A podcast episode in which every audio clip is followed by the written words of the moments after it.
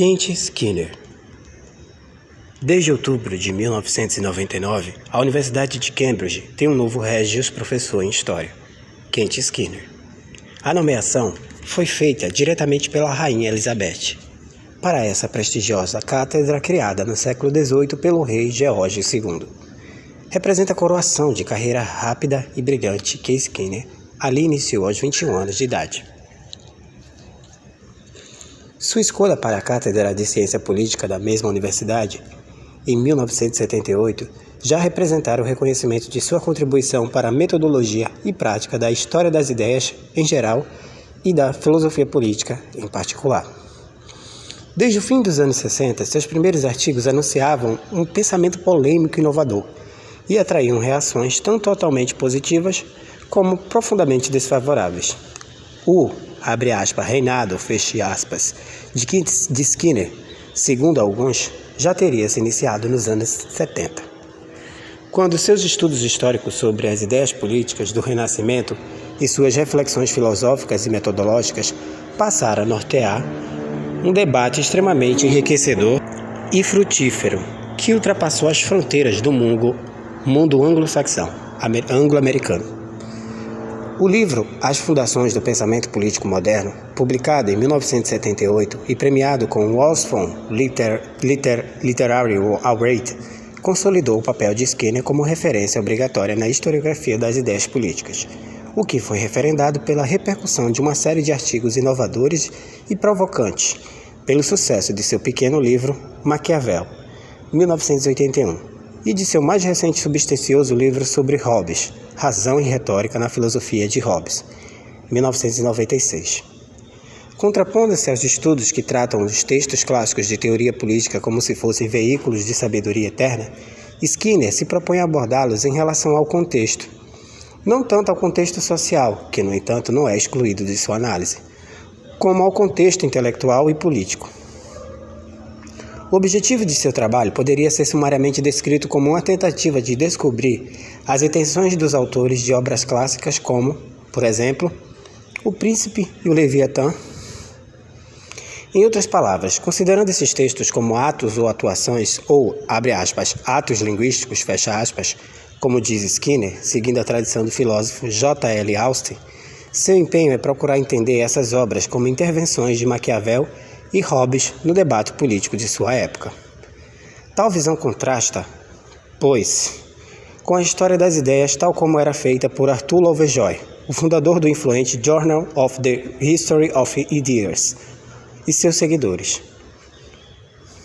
Isolando, abre aspas, unidades de ideias, fecha aspas, e as seguindo através dos séculos, essa história procurava, por exemplo, recuperar as transformações que a ideia platônica da grande cadeia do ser sofreu até o século XIX para continuar a dar uma explicação racional do mundo. Criticando tal história como anacrônica, que Skinner e outros como John Doom, Richard Turk e John Pocock procuraram mostrar que pensadores como Hobbes ou Locke falavam uma linguagem muito própria e se referiam a questões muito específicas de sua própria época, o século XVII. Além das qualidades intelectuais, o que deve ter contribuído para Skinner fosse escolhido para ocupar o mais alto posto da hierarquia acadêmica britânica foi ele ser o que se pode chamar de um autêntico Cambridgeano. A esse traço também se deve sua mais recente nomeação para o posto de Pro-Vice-Chancellor de Cambridge, cargo equivalente a vice-reitor da universidade.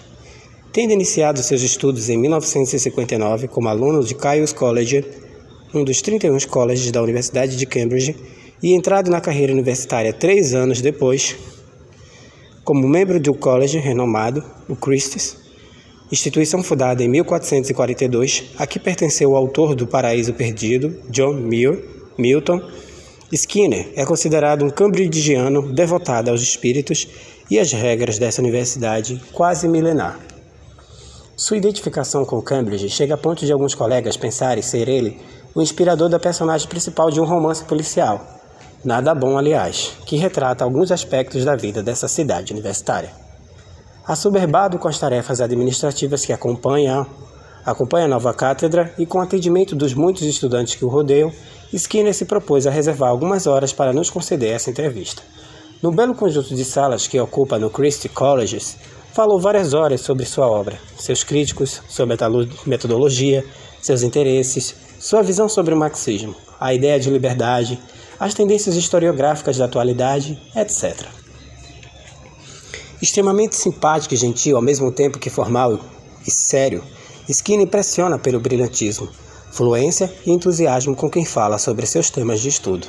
A meticulosa ordem dos papéis, livros e objetos de sua sala parece se reproduzir na ordem e clareza de suas ideias. Sua fala extremamente articulada, sem digressões, hesitações ou deslizes gramaticais, não difere muito da prosa elegante e límpida que caracteriza sua obra histórica e filosófica. Fazendo uma analogia entre a destreza da fala de Skinner e o conceito de, abre aspas, atos linguísticos, fecha aspas, central em sua teoria da interpretação, um dos seus colegas comentou brincando, aspas. Quando fala, Skinner dá a impressão de ser um computador programado para produzir, aspas, atos de linguísticos, fecha aspas, de grande força e talento, impacto, fecha aspas. O que o motivou a se tornar historiador do pensamento político? A pessoa que primeiramente me motivou foi um excelente professor que tive na escola secundária e que me fez ler vários textos clássicos da teoria política inglesa. Foi com ele que trabalhei pela primeira vez com a Utopia, de Thomas More, e com Leviathan, de Hobbes. A partir daí, meu interesse foi estimulado pelo excelente ensino que tive em Cambridge, especialmente na área de história intelectual. Fui muito influenciado por duas pessoas durante o meu curso de graduação. Por John Borrow, então início de carreira, e atualmente professor de Oxford, e foi tutor que me ensinou a forma mais incrivelmente estimulante e desafiadora. E por Peter Laslett, que me impressionou pelas suas aulas magistrais e pela sua nova edição do Dois Tratados sobre o Governo, de John Locke. Edição que representou um novo marco no estudo do pensamento político. Os textos de Locke haviam sido vistos até então como a justificação da Revolução Gloriosa de 1688 e como a celebração da monarquia constitucional. O que Laslet conseguiu provar com suas descobertas foi que isso não era absolutamente verdade, pois Locke os havia escrito dez anos antes, antes da Revolução, durante a ascensão do absolutismo de Carlos II. O que particularmente me impressionou no trabalho de Laslet foi sua insistência que não deveríamos pensar num texto isolado das circunstâncias em que surgiu no caso de Locke, seus textos haviam, de fato, se tornado os grandes textos do liberalismo, obras fundadoras do constitucionalismo britânico, mas sua identidade histórica nada tinha a ver com isso. Locke, ao escrevê-los, não pensara estar celebrando a Revolução ou o liberalismo, pois estava se dirigindo a um outro período e com outras questões em mente. Sua família também teve algum papel na escolha de sua carreira? Não creio. Minha mãe, que havia sido professora de literatura inglesa antes de se casar e que também se interessava por história, deve ter exercido alguma limitada influência sobre mim. No entanto, meu contato com ela foi muito pequeno durante minha infância. Talvez seja relevante falar um pouco desse período de minha vida, que é a história de uma infância inglesa bastante comum. Meus pais moravam na Nigéria, onde meu pai era um alto funcionário do governo colonial, mas eu jamais coloquei os pés na África. O Ministério das Relações Exteriores desaconselhava os pais britânicos a levarem seus filhos para, para o que era visto como uma área perigosa e onde, diferentemente da Índia, não havia escolas, pelo menos não do tipo que satisfaria os ingleses. Ora, isso significava que não morei com meus pais, até já bem mais velho, e que só os via cada dois anos quando meu pai tinha férias. Minha guardiã era irmã da minha, de minha mãe, médica de Manchester, e após ter entrado para uma escola interna, aos seis anos de idade, era com ela também que passava minhas férias. Considerando a experiência que tive na infância, eu deveria ter me dedicado à história social, pois minha tia, que era uma leitora apaixonada de história, adorava visitar as casas grandes dos arredores de Manchester. Nos finais de semana, eu acompanhava com suas andanças e era com imenso entusiasmo que ela me mostrava as mansões e me falava sobre o passado. Lembro-me especialmente de uma área que visitamos num fim de semana logo após a guerra, quando ainda havia racionamento de petróleo. Chatsworth, a mansão de Derbyshire do Duque de Devonshire, patrão de Hobbes. É interessante pensar que, sem que eu soubesse, minha ligação com o autor de Leviatã já começara nessa época, pois os arquivos de Hobbes, onde eu iria passar tanto tempo 40 anos depois, mais tarde, estavam exatamente alojados ali. Aos 11 anos de idade, fiquei muito doente, com tuberculose, e tive que ficar um ano afastado da escola.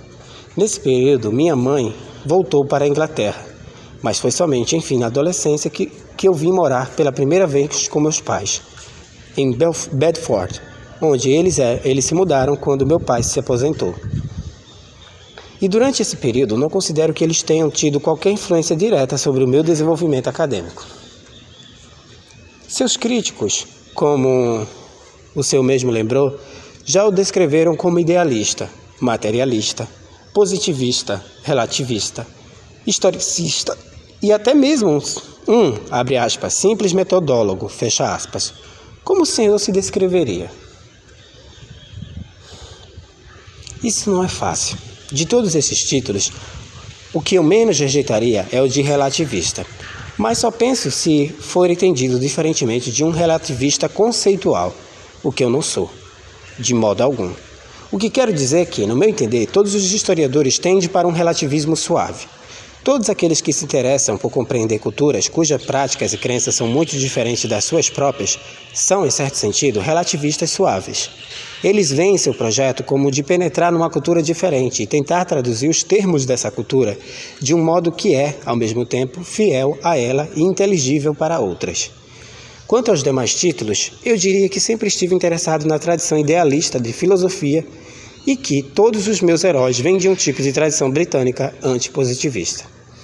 Um dos autores que mais me influenciaram diretamente minha prática teórica como historiador foi Collingwood. E se ele era um idealista, então eu também não rejeitaria esse título.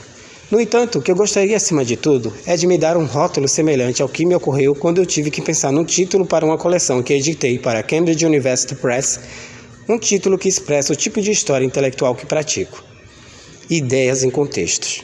Ou seja, intertextualidade e contexto são meus maiores interesses. Eu me descreveria, portanto, como um autor que aborda a história intelectual de um ponto, de um modo intertextualista e contextualista. Robert Darton já confessou que deve muito de seu trabalho à grande sorte de ter deparado com o, abre aspas, sonho de todo historiador, fecha aspas, ou seja, um tesouro de documentos esperando a ser descobertos. No seu caso, foi achar papéis até então intocados nos arquivos da maior editora suíça do século, do século XVIII?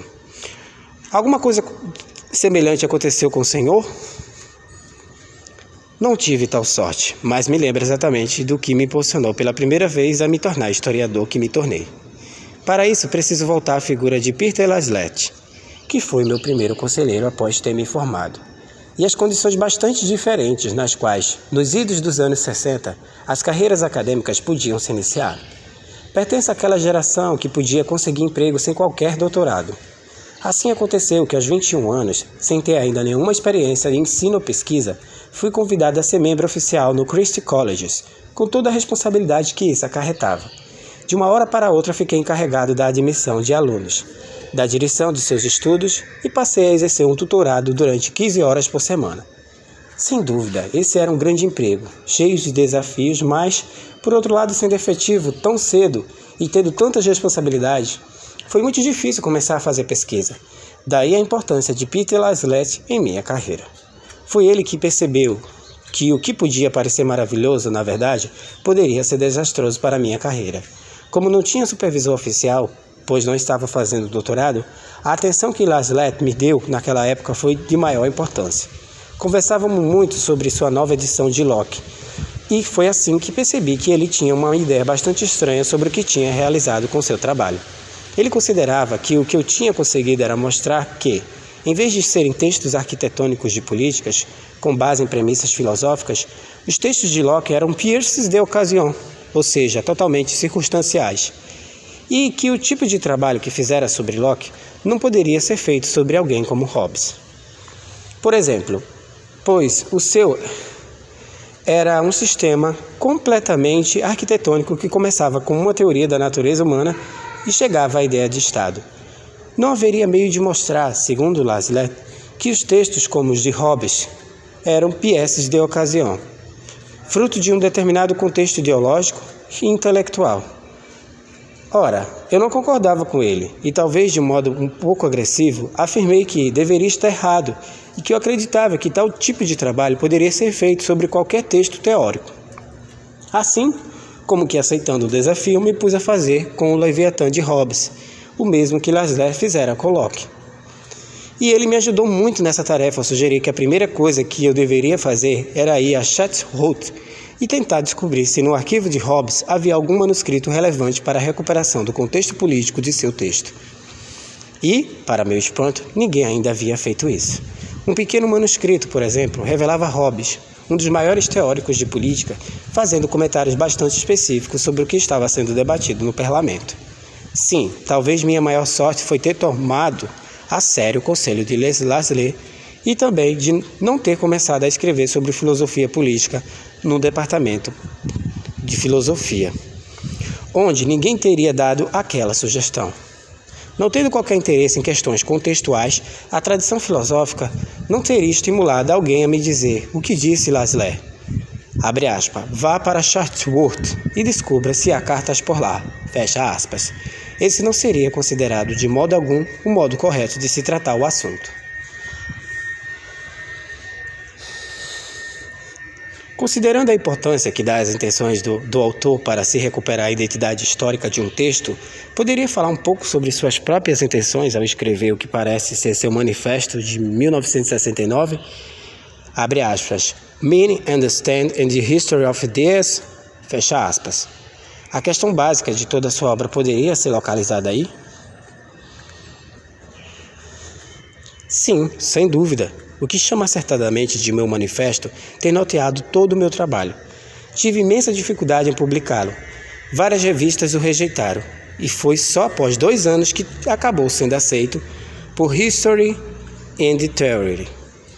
É verdade que foi escrito para chocar e irritar, o que conseguiu. Jamais escreveria daquela forma hoje em dia, mesmo porque deixou de ser necessário combater o que então combati. O artigo tinha dois alvos: solapar duas abordagens de história intelectual não queria simplesmente dizer que eu tratava assuntos de forma diferente, mas sim de mostrar que aquelas abordagens eram totalmente equivocadas. A primeira delas era de que acreditava que os textos filosóficos estavam numa espécie de eterno presente e que eram matéria autossuficiente, bastando uma análise textual para assim entendê-los.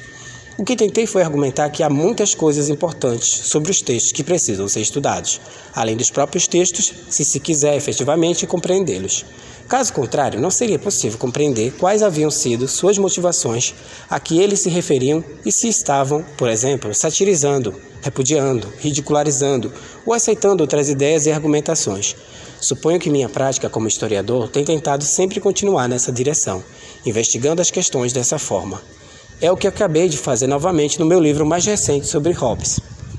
O segundo alvo que meu manifesto provocava atingir era a tradição marxista de história intelectual o que se tornava então mais necessário pela recente publicação de uma brilhante interpretação marxista da teoria política do século XVII, a teoria do individualismo possessivo, 1964, de C.B. McPherson.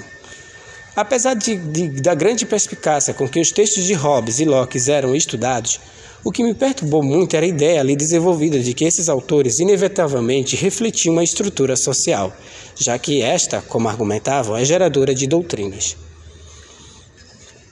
Não fui muito feliz em explicar o que não me agradava nessa visão, mas o que eu pretendi foi dizer que o modo de chegar a esses textos não era aquele, mas sim o que tentasse descobrir o contexto intextual onde aquelas doutrinas surgiram. O senhor rejeita o marxismo em bloco ou vê algum valor do trabalho de Marx e de alguns de seus seguidores? A resposta imediata é que não sou, não só não rejeito o marxismo em bloco, mas que acho lamentável que a teoria social contemporânea tenha desacreditado o marxismo tão integramente. Mas dada a sua importância, gostaria de falar mais longamente sobre esse assunto. Quando estava escrevendo meus artigos polêmicos nos anos 60, queria me opor a um tipo particular de marxismo, extremamente poderoso então, praticado por grandes historiadores como Christopher Hill e Macpherson. No entanto, gostaria de falar inicialmente sobre três casos dessa filosofia social que foram tremendamente importantes e valiosos para mim. O primeiro é o aspecto metodológico. Acredito que todos nós, em, todas, em nossa sociedade, interiorizamos a essa altura um pressuposto fundamental dessa metodologia, isto é, que o ser social determina a consciência. Ninguém hoje em dia, no meu entender, escreve história e biografia sem fazer essa suposição já que consideraríamos primitivo alguém não acreditar que é alguém que algum nível e no certo grau isto é efetivamente verdade. É claro que o problema surge quando queremos determinar o grau e o nível exatos dessa determinação. O segundo aspecto diz respeito ao marxismo como filosofia e a pertinência de seu diagnóstico social. Não se pode negar que ele nos forneceu vocabulário e conceitos explanatórios valiosos para falarmos sobre as relações sociais de qualquer sociedade. Ninguém hoje se poderia investigar seriamente uma sociedade, quer passada, quer presente, sem empregar conceitos especificamente marxistas, como alienação e exploração. O terceiro aspecto decorrente desses é que nunca certas previsões do marxismo pareceram mais verdadeiras do que hoje. O que não deixa de ser bastante irônico se considerarmos que isso se dá no momento em que o marxismo está desacreditado como filosofia social. Marx não estava, obviamente, pensando em escala global, mas o relacionamento do primeiro com os terceiros mundos, com ricos ficando cada vez mais ricos e os pobres cada vez mais pobres, é exatamente pelos problemas de exploração do capital que apontou e é um desafio cada vez mais sério para o novo milênio. Mas tendo dito isso, devo confessar que, se não me considero um antimarxista, vejo-me, entretanto, como um não marxista. E isso por dois motivos principais. O primeiro é que eu me oponho frontalmente à sua teoria da ideologia por não considerar que as crenças, especialmente as crenças religiosas das pessoas, sejam epifenômenos, isto é, produto de circunstâncias sociais. Nos meus primeiros escritos, quis exatamente identificar o erro dessa filosofia social, o que eu acho que consegui da seguinte maneira. Um dos propósitos fundamentais das estruturas ideológicas é, de, é legitimar ou deslegitimar os arranjos sociais. Mas, se isso é verdade, então a capacidade de alguém mudar esses arranjos e convencer outros do valor moral dessas mudanças depende da sua capacidade de ter acesso a um vocabulário moral que é crítico a esses arranjos. Ora, esse vocabulário moral não é dado por nós, mas dado para nós. Estando embutido na história, e ele é que nos fornece um instrumento crítico para debater nossa sociedade. Na medida que isso for verdade, tudo o que fizermos visando a mudança, reforma de nossa sociedade, dependerá do quanto fomos capazes de acomodar esses programas de mudança a vocabulários morais pré-existentes. Isso porque, se não fizermos que as pessoas reconheçam nos projetos de reforma projetos morais, elas definitivamente não os aceitarão. Queria, portanto, argumentar que o que se pode conseguir nas práticas sociais sempre depende das descrições morais que se dá do que se está fazendo ou propondo. Se isso está correto, então a teoria da ideologia marxista é um inegável equívoco, já que as descrições não são epifenômenos. Pelo contrário, elas estão do outro lado da explicação, já que não são produtos de outros processos, mas das causas desses processos. O segundo motivo pelo qual sou não marxista se relaciona ao positivismo dessa filosofia, do qual fiquei consciente nos anos 70, quando convivi com Thomas Kuhn e Clifford Geertz, em Princeton. Foi nessa época que percebi que Marx ainda habita um mundo em que há consciências verdadeiras e falsas. Numa cultura pós-moderna, em que todas as consciências são vistas como construções, o marxismo aparece como uma filosofia muito antiquada e inadequada para estudar o mundo social. Em face das diferentes construções, a questão que nos parece hoje pertinente é como negociá-las, já que todas podem ter alguma contribuição a dar ao mundo social. E nesse caso, a tarefa histórica é descobrir a racionalidade dessas construções estudando-as internamente. Ora, o, abre aspas, verdadeiro, falso, fecha aspas, da abordagem marxista não permite tal metodologia histórica. Finalmente queria insistir que o que permanece como extremamente nobre e valioso no marxismo é seu diagnóstico do capitalismo.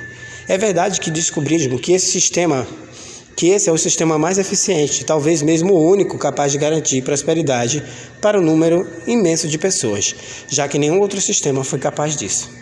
No entanto, há grandes custos humanos embutidos nessa eficiência. Não vejo razão para fingirmos que esses custos não existem, só porque o capitalismo se mostrou o sistema mais eficiente. O fato de o comunismo ter sido desacreditado não significa que o capitalismo não seja também desacreditável. Ele continua a ser um sistema muito injusto, assim como o marxismo continua a ser um instrumento, um valioso instrumento crítico dessas injustiças. O tipo de história intelectual que pratica já foi descrito como, abre aspas, uma revolução na historiografia do pensamento político. Fecha aspas. O senhor acha que sua abordagem realmente é revolucionária? Na epígrafe ao Investigações Filosóficas, Wittgenstein diz que todos os avanços são menos importantes do que parece. Acho que muitos historiadores da minha geração mudaram o modo de fazer história intelectual mas é fácil verificar de onde eles estavam tirando suas ideias. Assim, não considero que fiz uma revolução. É verdade que quando comecei minha carreira havia pouquíssimos historiadores exemplares. Devo lembrar dois nomes, no entanto, que me serviram de modelo. Collingwood era um dos meus heróis, e desde o colegial, quando li sua autobiografia, fiquei profundamente impressionado por ele. Quando comecei a pesquisar, achei fascinante seguir sua ideia e que todos os trabalhos de arte, que inclui também filosofia e literatura, são objetos intencionais e que compreendê-los significa compreender os propósitos que o sustentam. Esses não estão escritos na superfície da pintura ou no texto, mas é parte da tarefa hermenêutica de tentar descobri-los. Collingwood foi, portanto, exemplar em sua abordagem teórica. Outro pensador para mim exemplar foi John Pocock, que parecia ser Collingwood posto em ação, praticando tudo aquilo que a teoria de Collingwood pregava. Seu The Anti-Constitution and the Federal Law, 1957, me impressionou pelas suas qualidades intertextuais, por contar não a história de uma ideia, mas de pessoas, argumentando sobre a ideia de uma Constituição antiga. De todos os livros que li na faculdade, foi esse o que mais me fascinou. Hoje em dia parece um livro um tanto árido para suscitar tal entusiasmo, o que revela que eu realmente estava interessado naquele tipo de história intelectual. Assim, se parece que houve uma revolução na historiografia da história intelectual, é porque de fato foram os textos de Pocock e Laslet que não havia nada mais de interessante produzido nessa área nos anos 50. E foi então, na minha época, que as coisas começaram a mudar. Devo citar um outro nome importante para essa mudança: o meu contemporâneo John Donne. No meu entender, foi ele que me realmente mostrou como essa história deveria ser escrita. Mais rápido que eu, logo em 1968, ele publicou um artigo exemplar, Identity of History of Ideas. E um ano depois, pondo sua teoria em prática, publicou um livro sobre a teoria política de Locke, que já nasceu clássico. Conversávamos muito sobre os nossos, os nossos interesses comuns, sobre que questões interessantes perguntar aos textos, sobre os livros a serem admirados, sobre todo, abre aspas, lixo, fecha aspas, a ser rejeitado, etc. Suspeito que devo mais a ele do que a todos os outros professores a que me referi. Seu trabalho criou toda uma escola de seguidores, aqui no estrangeiro, mas também, como o senhor diz, abre aspas, um grupo constrangedoramente numeroso de críticos, fecha aspas.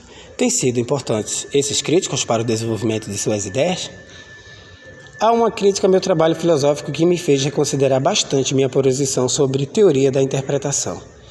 No livro editado por Turley, Meaning e Contest, uma das críticas mais recorrentes diz exatamente respeito à minha visão sobre interpretação, interpretação, o que me fez perceber que não havia formulado meu pensamento tão cuidadosamente quanto deveria. Na introdução ao meu recente livro sobre hobbies, procurei, pois, reformular meu pensamento a fim de avançar o argumento e protegê-lo contra aquela crítica. Poderia resumir a questão dizendo o seguinte: há uma distinção essencial a ser feita quando se trata de questões como as que eu, que eu formulo sobre a relação entre as intenções dos autores e a interpretação dos textos. Trata-se da distinção entre o que o autor pretendeu dizer, de um lado, e de outro que o autor pretendeu com o ato de proferir uma elocução, ou seja, uma afirmação ou um texto com o significado que teve. Em outras palavras, há uma dimensão de significado e há uma outra dimensão separada que diz respeito ao que o autor pode ter querido fazer com o significado. Ora, é importante dizer que a crítica pós-moderna frequentemente parece confundir essas duas dimensões e que, portanto, muitas das críticas feitas ao meu trabalho atacam posições que nunca defendi. Nunca pretendi negar a, persistência, a pertinência das críticas de Derrida à ideia de que os autores têm autoridade sobre seus próprios textos. O que sempre quis defender foi uma posição que é erroneamente confundida com o projeto tradicional da hermenêutica. Quando falo da intencionalidade dos autores, não estou me referindo ao significado dos textos ou elocuções, mas ao significado do ato de escrever, o ato ou de escrever o texto ou proferir uma elocução. Na verdade, minha teoria da interpretação, diferentemente de outras teorias mais tradicionais, dá grande ênfase ao que chamo de atos linguísticos. Trata-se, nesse caso, de saber o que o autor queria com o texto, o que significa lidar com as intenções do autor, mas no sentido ao qual não se pode aplicar as críticas que me foram dirigidas. O tipo de hermenêutica pela qual particularmente me interessa é bem diferente do tradicional, o que fica mais bem esclarecido em meu livro sobre Hobbes. Nele discuto os argumentos nos quais Hobbes interveio e o tipo de intervenção que seus textos constituem, tentando saber o que ele pretendia ao escrever o que escreveu. As críticas que sofri foram, pois, úteis para que eu percebesse mais claramente a importância da distinção a que me referi e para que eu tomasse consciência daquilo que compartilho com os pós-modernistas e daquilo que é essencial, a posição que eu defendo. Seu livro sobre a razão e retórica Hobbes parece ter uma certa analogia com a interpretação de Starobinsky, Starobinsky sobre Rousseau, como um pensador que encontrou, abre aspas, o remédio do mal, fecha aspas. O senhor concorda que a atitude de Hobbes em relação à retórica se explica de forma análoga Nunca havia pensado sobre esse paralelo, mas acho ótimo. Ótimo.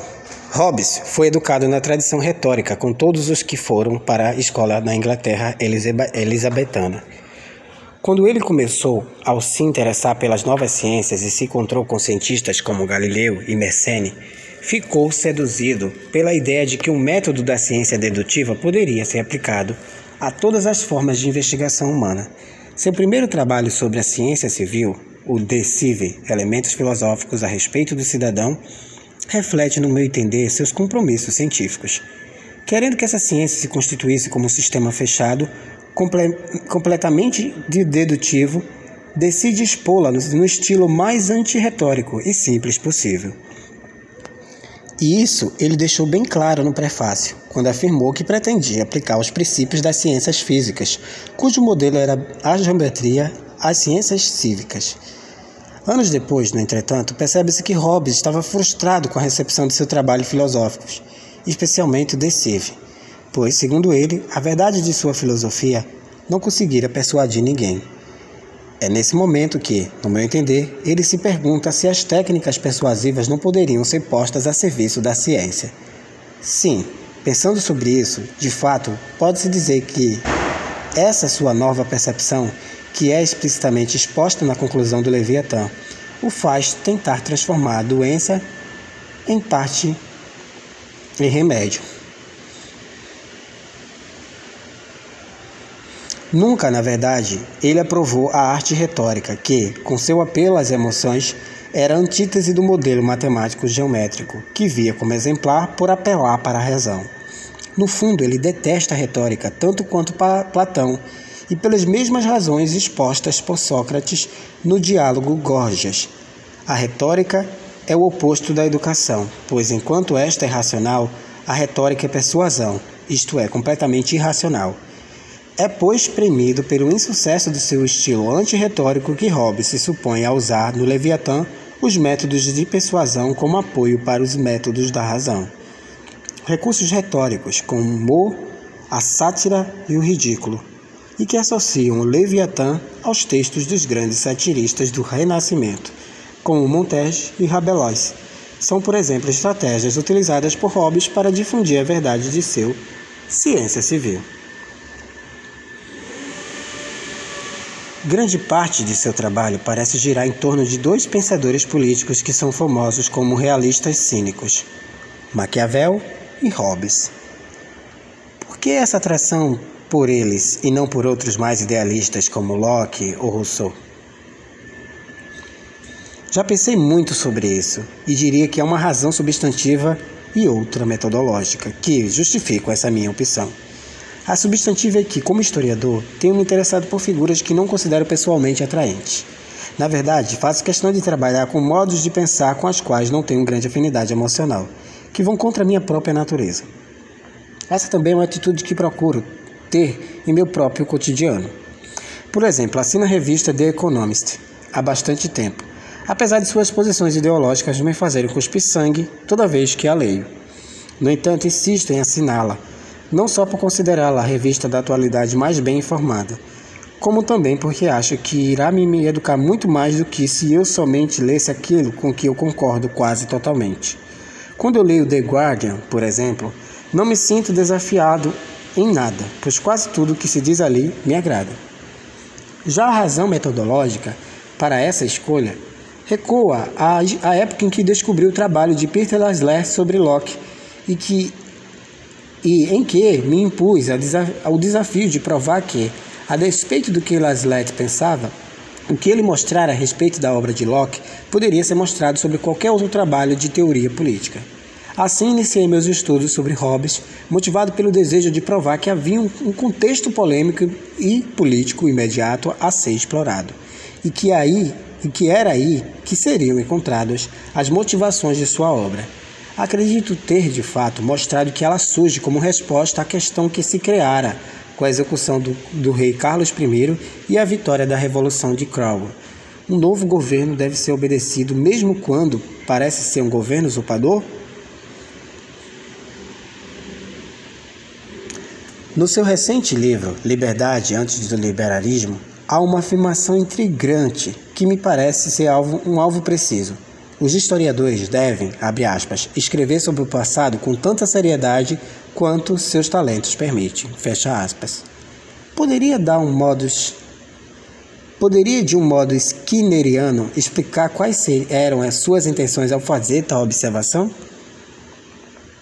Sim, havia um, um alvo preciso, mas decidi não explicitá-lo na aula inaugural, de que o livro é uma versão ampliada. Porque não queria parecer agressivo para com alguns dos meus colegas, mas agora me agradaria falar sobre o que estava por trás daquela afirmação. De um lado, quis ser irônico e aventar a hipótese de que talvez não escrevamos nada seriamente porque nos falta talento. Mas de outro, queria atacar um sentimento muito generalizado nesse momento entre os historiadores profissionais neste país e nos Estados Unidos. É a ideia de que não é o suficiente e que talvez seja mesmo um erro os historiadores se dirigirem exclusivamente aos seus colegas de profissão e que sua real tarefa deveria ser atingir um público mais amplo. Isso significa que alguns desses meus colegas escrevem resenhas e artigos para jornais e revistas não acadêmicas e livros para um público leigo que aprecia um pouco de história. Ora, isso, no meu entender, deprecia a seriedade da vocação do historiador quando digo que estou pensando na obra de grandes historiadores, como, por exemplo, Maitland, que escreveu brilhantes ensaios sobre os conceitos de Estado, de coroa, sobre a teoria da corporação e mostrou como é possível tratar profundas questões teóricas, tais como o que significa compreender o que é um Estado, o que significa dizer que um Estado entrou em guerra, será Estado uma pessoa? Com espírito histórico. O fato de que o Maitland escreveu há 100 anos ser relevante ainda hoje mostra o profundo significado cultural das questões tratadas com seriedade de propósito a que me refiro. Quem tiver a sorte de ser tão talentoso quanto Mike Lund deveria tentar fazer coisas tão culturalmente sérias quanto eles, em vez de escrever artigos para jornais e textos gerais para um grande público. Sei que hoje se diz que essa é uma visão muito elitista, no entanto, pensemos no caso de Max Weber, que trabalhou como historiador em questões como a formação do Estado, a relação do Estado com a economia e do protestantismo com o capitalismo. Ora, essas questões são ainda fundamentais para o nosso entendimento da estrutura social e das mudanças sociais e têm um permanente interesse para nós e nossa cultura. E quanto ao público,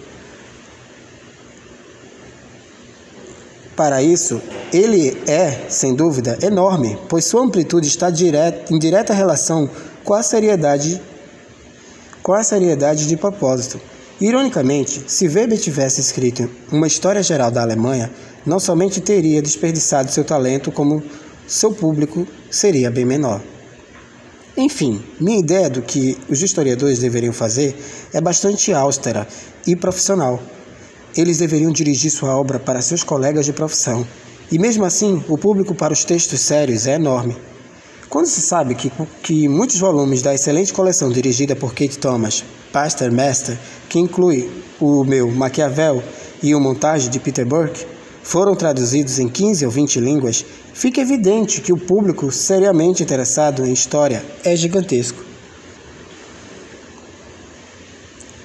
O senhor acha que conseguiu contra-atacar a má reputação de Maquiavel com seu estudo do contexto político e intelectual em que ele atuou? Sim, acho que fui bem sucedido nessa minha ambição. Um dos modos pelos quais acho que consegui mostrar que Maquiavel não rejeitava a moralidade foi explorando o que ele entendia por virtude, do latim virtus, que não pode, em absoluto, ser traduzido por virtude, mas sim pelos modos como os príncipes são capazes de atingir os seus fins. Quando comecei a estudar Maquiavel, a visão difundida, especialmente na historiografia italiana, era que ele havia divorciado completamente a política da moralidade. Maquiavel era visto então ou como um crítico realista da moralidade cristã, que achava que a política nada tinha a ver com a moralidade, ou como o anticristão, o imoralista. Essa última visão se tornou extremamente importante na historiografia norte-americana, especialmente nas mãos de Leo Strauss, e seus discípulos que difundiram a ideia de que Maquiavel era simplesmente, abre aspas, o professor do mal, fecha aspas.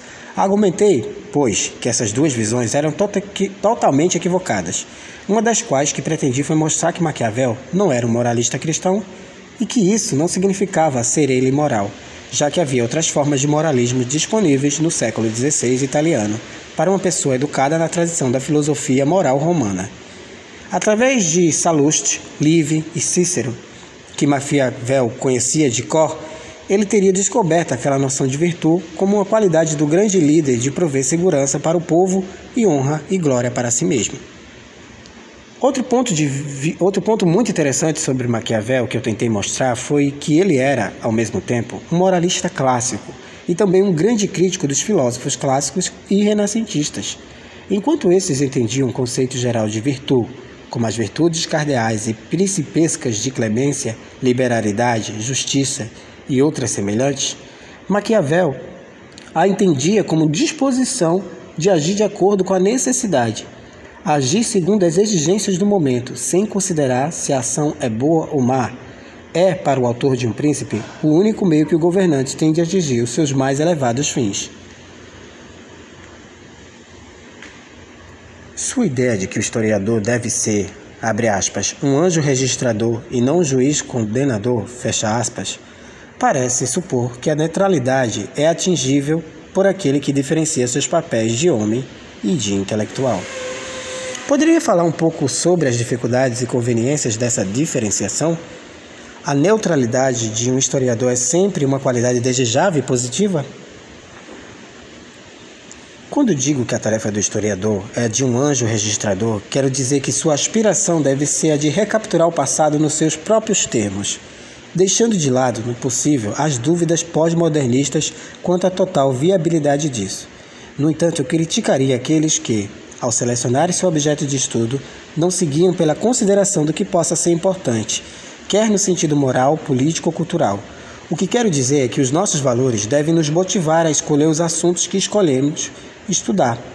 Mais uma vez, a escolha feita. A recuperação do passado exige grande imparcialidade. Devo, entretanto, confessar que não tenho certeza de que a motivação possa ser completamente separada da prática, já que não resta dúvida de que a prática de cada um está contaminada pelo desejo de certas, que certas coisas apareçam de uma determinada forma. Mas o historiador deve tentar, de qualquer modo, minimizar isso o mais possível, sob pena de o um estudo de história se transformar em mera ideologia. Há um caso que provocou grande polêmica nos Estados Unidos nos anos 80 e que exemplifica, o que eu quero dizer. Um jovem historiador de tendência marxista chamado Abra, Abraham argumentou que Hitler subira ao poder com a ajuda dos grandes capitalistas da República de Weimar. Seus críticos, no entanto, afirmaram que, para sustentar sua tese, Abraham falsificar os documentos. Não pretendo aqui corroborar com essa crítica, já que o autor teve seus muitos defensores, mas ilustrar com esse caso o que está em jogo quando se confunde motivação com investigação imparcial. Evidentemente, é da maior importância compreender como as democracias são construídas e como elas são substituídas pela tirania. Assim, a investigação de como Hitler ascendeu ao poder tem uma motivação altamente honrosa e moral. Mas isso não significa que possamos entrar nos arquivos com o julgamento já feito, com a resposta já dada. A motivação deve, pois, ser mantida a parte do que os documentos dizem. Nesse ponto, não sou tão pós-modernista, a ponto de pensar que os documentos nos permitem dizer qualquer coisa. Considero que eles nos constrangem no alto grau. Há neles silêncios e proposições, e estas não são susceptíveis de qualquer interpretação. No seu livro Liberdade antes do Liberalismo, o senhor afirma que o historiador deve se abster de qualquer manifestação de entusiasmo ou indignação deixando isso para os leitores. No entanto, o Senhor parece infringir suas próprias regras quando julga o ideal republicano de liberdade, com sua ênfase no dever, preferível às formas literárias do liberalismo contemporâneo. Libertária, as formas libertárias do liberalismo contemporâneo, com sua obsessão pelos direitos e interesses individuais. Não seria justo dizer que, nesse caso, o leitor Skinner e o historiador Skinner se confundem? Sim, concordo que violei a distinção que advoguei entre motivação e prática. Gostaria, no entanto, de dizer em minha defesa que há dois modos diferentes de se escrever história. Há aqueles motivados a encontrar no passado determinados valores e que se propõem a escavá-lo tentando trazê-los à superfície. E há historiadores que se envolvem em investigações acadêmicas neutras, mas que, no decorrer de seus estudos, deparam com estruturas de pensamento esquecidas, que lhes parecem moralmente valiosas e merecedoras de serem escavadas e repensadas pela atual idade. Eu sinceramente acredito que, no meu caso, essa preferência que revelei foi resultado de uma pesquisa bastante parcial que fiz sobre o desenvolvimento do republicanismo do Renascimento, como pano de fundo para a compreensão de Maquiavel. Meu interesse inicial era entender os paradoxos históricos da ideia de liberdade, brilhantemente trabalhados pela teoria moral do Renascimento. Logo, no entanto, me apaixonei por esses paradoxos e passei a vê-los como profundamente instigantes ainda hoje. Assim, quando me pus a escrever sobre liberdade e cidadania, estava motivado pelo desejo de apresentar a um público obcecado com noções de direitos e interesses um quadro completamente diferente em que a ideia de dever era prioritária e que o cidadão não era visto como, é, como simples consumidor do governo. O que queria, pois, era apresentar esse outro modo de pensar sobre as mesmas questões e revelá-lo como algo que, lamentavelmente, perdemos à vista, apesar de ser parte de nossa própria tradição. É por isso que é especialmente preciosa a imagem que Foucault traça do historiador como arqueólogo que recupera camadas de significado e de tradições perdidas e as torna novamente relevantes. Foram, pois, essas razões que me levaram a escrever sobre uma teoria da cidadania, ausente de nossos debates atuais. Comparando com as ideias republicanas e liberal de liberdade e mostrando que ambas coexistiram há algum tempo, o Senhor se propôs a trazer novamente à tona a tradição republicana silenciada qual a contribuição que essa tradição neo-romana pode prestar para os atuais debates sobre as teorias de liberdade? Acredito que, fundamentalmente, ela pode nos ajudar a contestar o liberalismo clássico, porque apresenta um quadro totalmente diferente das circunstâncias nas quais os indivíduos podem dizer que foram privados de liberdade numa associação civil. Na tradição liberal anglo-americana, prevalece a ideia de que quanto menor a coerção, maior a liberdade. Nesse quadro, as formas de governo não são propriamente de grande interesse, já que o que importa é sofrer a menor correção possível, o que significa dizer, em última instância, que quem governa melhor é quem governa menos. Trata-se, pois, de minimizar o governo o mais possível. Ora, o que sustenta essa visão do relacionamento entre o indivíduo e o Estado, tal como desenvolvida pelo liberalismo clássico, é uma clara agenda política bastante poderosa, mas também contestável. A teoria republicana neo-romana de liberdade evidencia, em contraste, as limitações do liberalismo clássicos ao mostrar que os indivíduos podem não ser livres mesmo quando não coagidos. É esse, por exemplo, o caso daqueles que se tornam voluntariamente dependentes dos poderosos e, sem qualquer correção, agem de maneira requerida. Trazer essa teoria para os debates atuais significa, no meu entender, abrir a possibilidade de fazer maiores reivindicações do Estado liberal, em nome de nossa liberdade.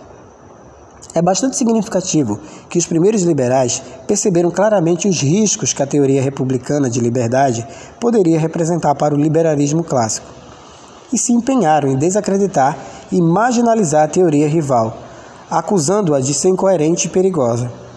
Na verdade, a história do sucesso hegemônico do liberalismo clássico na teoria política anglo-americana é, em parte, a história da depreciação da teoria neo-romana. O livro que estou escrevendo no momento trata exatamente disso.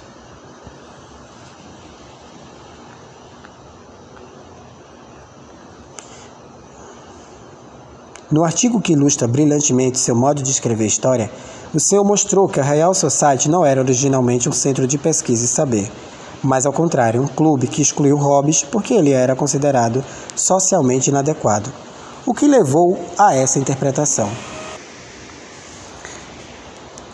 Esse artigo foi muito criticado porque muitos não queriam admitir que a Real Society não tivesse um projeto intelectual. O que me levou a tal conclusão foi, primeiramente, a leitura do trabalho de Tercan e sua insistência em não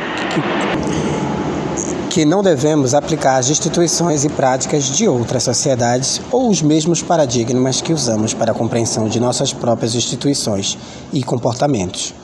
Lembro-me de que fiquei especialmente impressionado com suas reflexões sobre o debate entre Galileu e os professores de Pisa, e sua ideia de que a disputa era fundamentalmente teórica, entre dois paradigmas distintos, pouco tendo a ver com as informações factuais.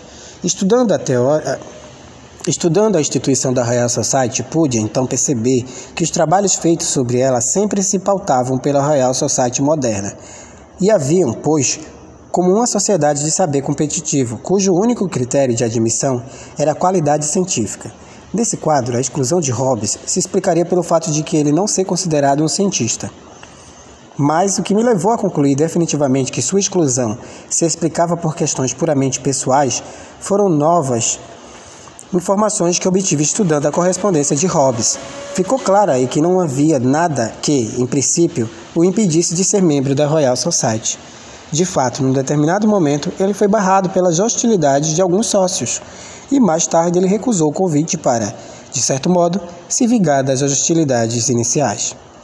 O que parece evidente é que, se eu pensasse que a Royal Society da época de Hobbes era semelhante às sociedades científicas de hoje, teria abordado o tema com as perguntas erradas.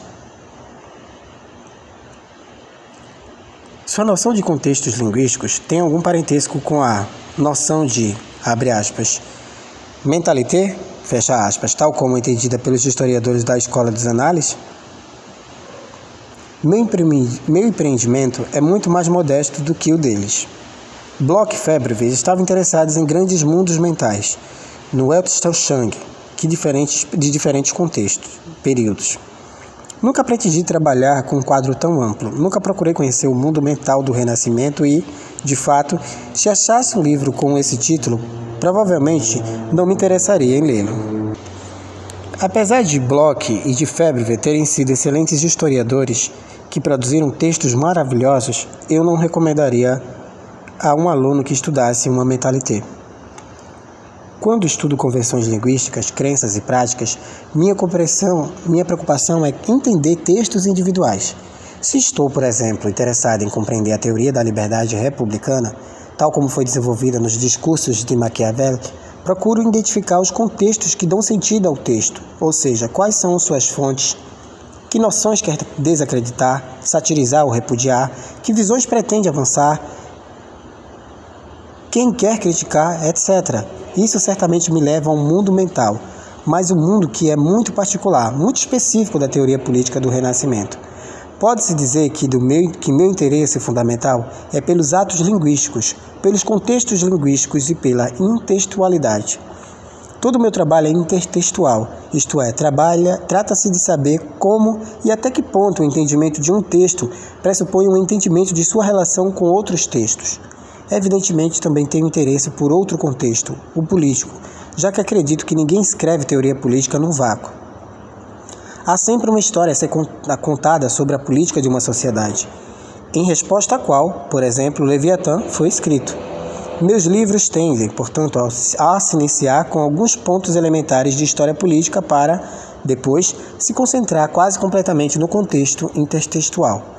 Enfim, meu objetivo com essa modesta tarefa hermenêutica é muito menos ambicioso do que o dos historiadores das mentalidades. Em seus estudos, as chamadas, aspas, obras menores, fecha aspas, parecem adquirir muita importância. O senhor aconselharia o historiador a entrar, como dizia Meineck, nas, aspas, na catatumbas da literatura esquecida, fecha aspas, para estudá-la por seu próprio mérito? Meu interesse pelo contexto explanatório que possa iluminar a interpretação de casos particulares faz que eu acredite que haverá toda uma gama de textos que merecem ser explorados e texto, nesse caso, deve ser entendido num sentido bem amplo, pois podem ser pinturas, peças de músicas, obras de literatura e de filosofia, estilos arquitetônicos, etc. Mas de modo algum isso significa que eu endosse a ideia de que devemos sempre entrar nas catatumbas de textos esquecidos, porque acredito que possa ter havido excelentes motivos para esquecê-los. Quando entro nas catatumbas e realmente gasto um tempo imenso lendo textos medíocres e desinteressantes, é porque tenho a esperança de que lá encontre alguma luz para coisas que dá muito de coisas muito mais importantes, de maior importância. Até que ponto o senhor concorda com a distinção feita por Passmore entre os objetivos e métodos da história da filosofia e os da história cultural?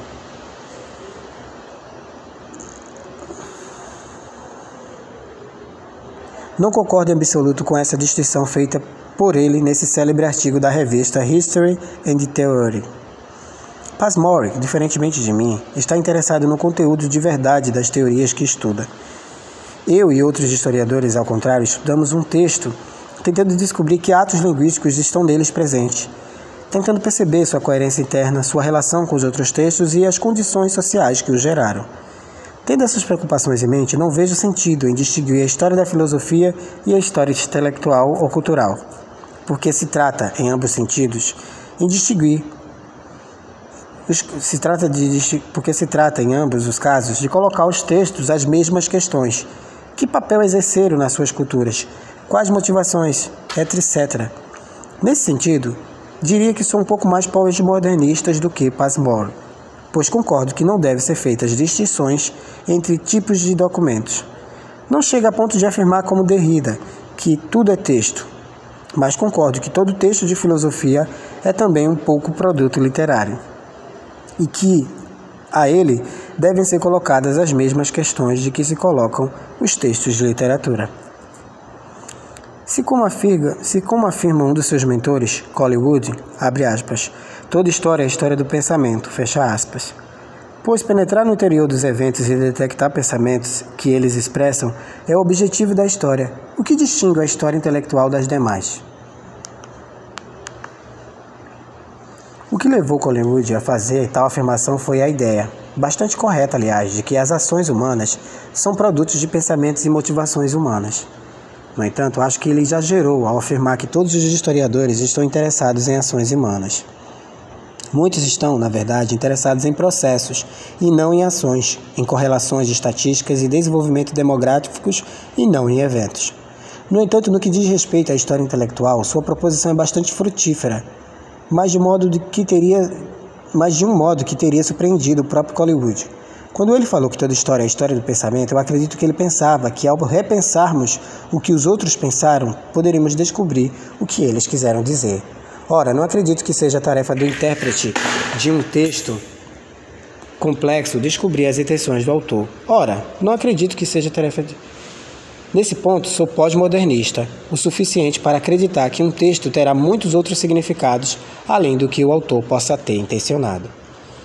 No entanto, a outra coisa bem diferente e possível é descobrirmos o que o autor pretendeu fazer com o que o disse. Nesse caso, o que interessa é o que chamo de atos linguísticos, o que quero dizer é que um discurso, além de ter um significado, é também uma ação. Para os patinadores, por exemplo, a frase abre aspas, o gelo está lá está muito fino. Fecha aspas. Além de ter significado, tem também a força de um ato de advertência. A questão que se deve, pois, propor a todo ato linguístico é o que está se fazendo com o que é dito. O que me parece O que me parece bastante frutífero na observação de Collingwood é a sugestão de que todas as línguas são atos. Então, os mesmos critérios que se aplicam à explicação de qualquer ato voluntário também se aplicam à interpretação da fala e da escrita. O Senhor confessou proferir o estudo das descontinuidades de nossa herança intelectual aos das continuidades. Como, entretanto, estudar as descontinuidades sem as continuidades, já que umas parecem se definir em relação às outras? Acho que essa foi uma observação minha pouco cautelosa. O que quis dizer, na verdade, é que à medida que o historiador faz sua tarefa e, como no meu caso, estuda diferentes teorias de diferentes comunidades discursivas de épocas remotas, ele pode constatar o seguinte: de um lado, a grande continuidade de conceitos que nossos antepassados, desde o início da nossa tradição intelectual, e nós mesmos. É o caso, por exemplo, de conceitos como liberdade, direito, autoridade, obrigação e assim por diante. Mas, de outro lado, o modo como esses conceitos são muitas vezes organizados em teorias pode diferir profundamente do nosso. Esse é, por exemplo, o caso da ideia de liberdade, que me cativou exatamente porque uma tradição anterior a compreende muito diferente mente da tradição liberal moderna. Enquanto esta, essa última supõe que a liberdade é o oposto da coerção do indivíduo por outros indivíduos ou grupos, a tradição mais antiga entende que os indivíduos também se veem privados de liberdade se vivem em condições de dependência da boa vontade dos outros. Assim, temos aqui duas escolhas de pensamento que falam do mesmo conceito de liberdade. Mas quem tem teorias rivais quanto ao que significa ser coagido que estão, enfim, em desacordo quanto ao que significa ser a ser um agente livre. Ora, aqui fica evidente que se trata de descontinuidades dentro de continuidade.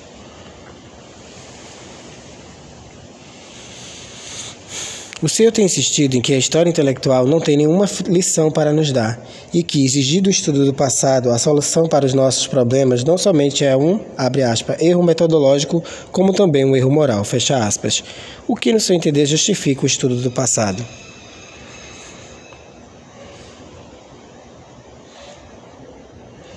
Talvez eu tenha feito uma afirmação muito exagerada, mas o que eu quis dizer foi que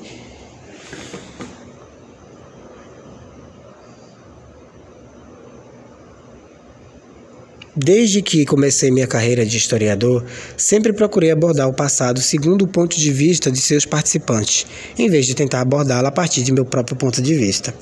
Ora, essa é uma posição muito diferente daquela que procura estudar o passado a fim de prover a atualidade com uma lista de textos com algo a nos oferecer. Fui então muitas vezes acusado de transformar o estudo da teoria política num empreendimento meramente antiquário. No entanto, devo dizer que jamais supus que não houvesse um propósito moral no que fazia. Ao contrário, acho que tentando reconstruir as teorias passadas nos seus próprios termos, tentando vê-las em tudo que exatamente nos parece estranho e distante, mas também aquilo que podem parecer em continuidade conosco, nós podemos atingir uma compreensão mais rica de nossa herança intelectual e de nosso relacionamento com ela.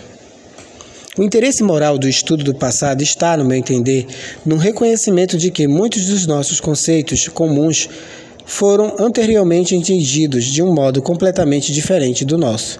E é isso exatamente que constitui um desafio para nós, descobrir as razões, muitas vezes ideológicas, pelas quais algumas de nossas tradições se tornaram hegemônicas, enquanto outras foram desativadas. Este é sim, para mim, um modo de tentar encontrar, enfrentar a difícil tarefa de ver além de nossas próprias ideologias. Sim, pois, como Gramsci, muito bem apontou, uma característica de nossa condição é a de estarmos presos às ideologias hegemônicas de nossa época.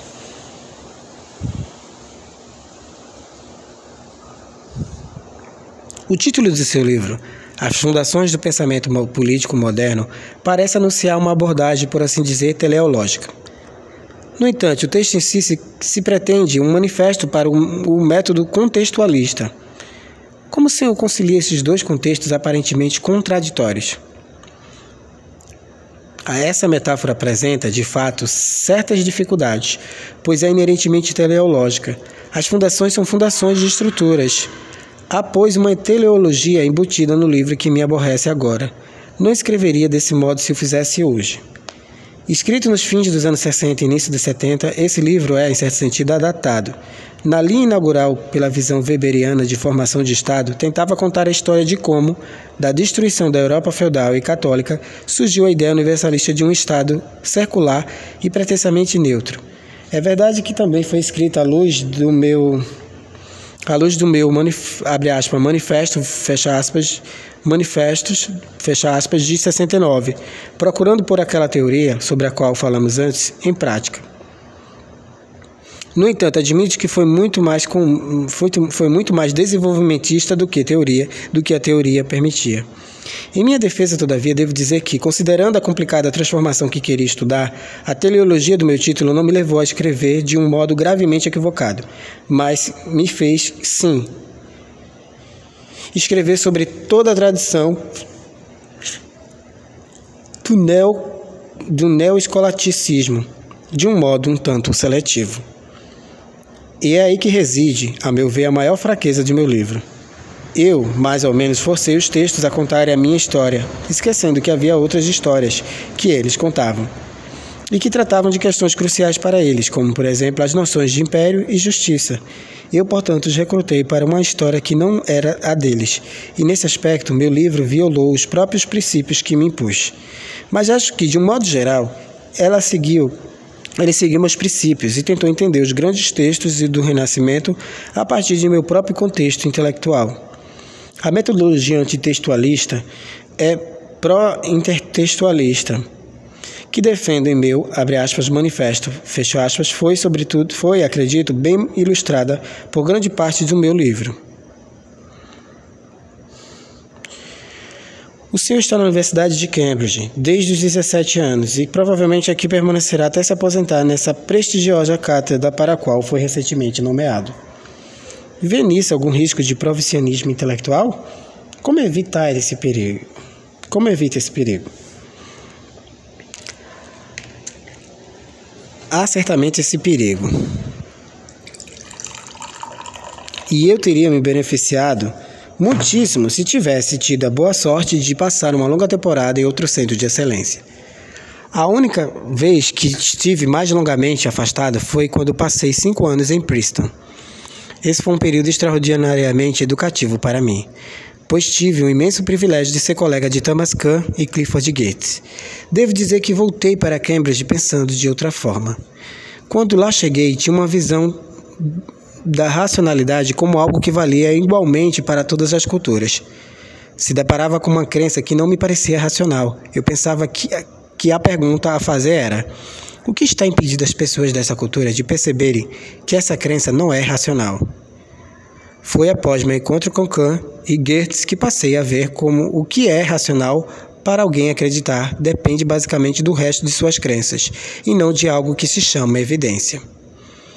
Ora, o reconhecimento de que a totalidade das crenças dos outros pode ser completamente diferente da totalidade das minhas crenças me transformou em um relativista suave e me abriu as portas de acesso a mundo mentais muito diferentes do meu.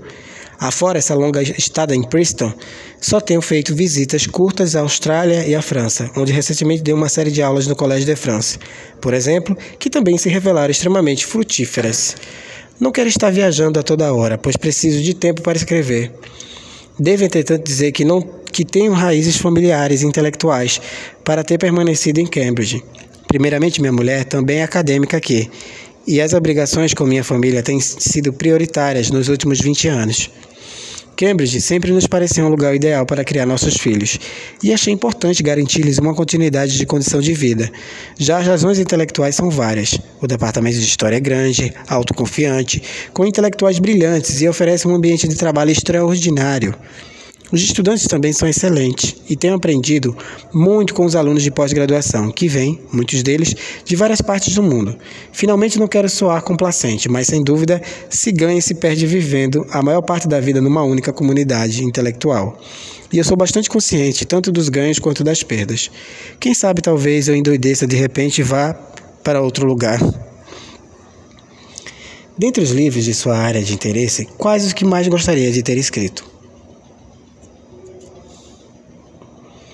E se isso significa perguntar que livros eu gostaria de escrever se fosse mais talentoso, então diria que tenho sim meus heróis, meus modelos. A edição que Pete Laszlo fez de Locke me parece um modelo de como deve ser feita a edição crítica de uma grande obra de teoria política. O livro de Kate Thomas, Religião e Declínio da Magia, publicado em 1971, ainda me parece uma obra-prima de história. O, o Maquiavelian Moment, de John Pocock, foi também um livro que me influenciou diretamente.